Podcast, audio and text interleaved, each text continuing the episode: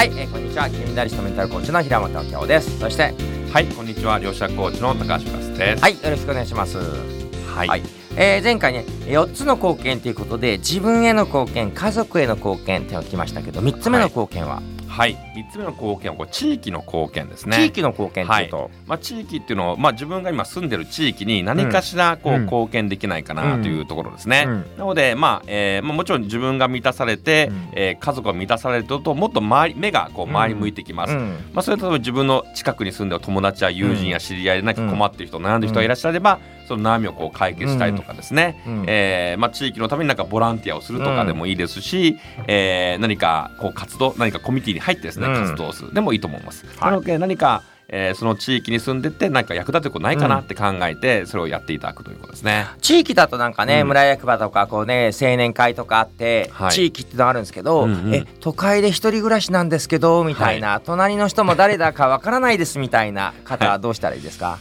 そうですね、うん。まあ例えば簡単な例で言うと、うん。えーまあなんかゴミを見つけたらゴミ拾いをちょっと。なるほど。おそっか人の必要ないんですね。そうなんですよね。確かになるほどなるほど。なのでまあ自分ができることでうん。うん何かゴミ拾いをしてあげたりとか、えーまあそういうまあきれいに掃除をするとかですね、うん。えーまあそういうのでも全然いいと思うんですよね。なるほど、はい。親切を人のためじゃなく自分のためにする、はい。と考えたらそういうのでもいいわけですよね、はい。他になんかないですか？そういうね他に人がなかなか地域でない場合、すね地域地域ない場合にはうーんなんやろうね。なんかありますかね、まあそう掃除とかうん。ボランティアとか、うん。あとはでも簡単なことで言うとですねもう日々こう笑顔でこう挨拶するとかですね。はい、いいですね。掃除してる人とか うんうん。あのなんだえーガードマンの方とかにね、おはようございますとちょっと笑顔で言うとか、はい。そういえば、まあ、私の、お3ヶ月コースのセミナーでは、はえーとにかく手当たり次第うん。にニコって笑顔で、はい。笑顔いいですねっていう練習をしてて、はい。コンビニの人でムスッとしてる人でも、はい。笑顔素敵ですねって元気よくニコニコ言うと、はい。大体笑顔になるので ね。そういう実験をしてみてもいいかもしれないですね。そうですね、うん。なので基本的に笑顔自分が笑顔であれば周りも笑顔になってくるし、うんうんうん。こう笑顔を褒めてあげる、うん。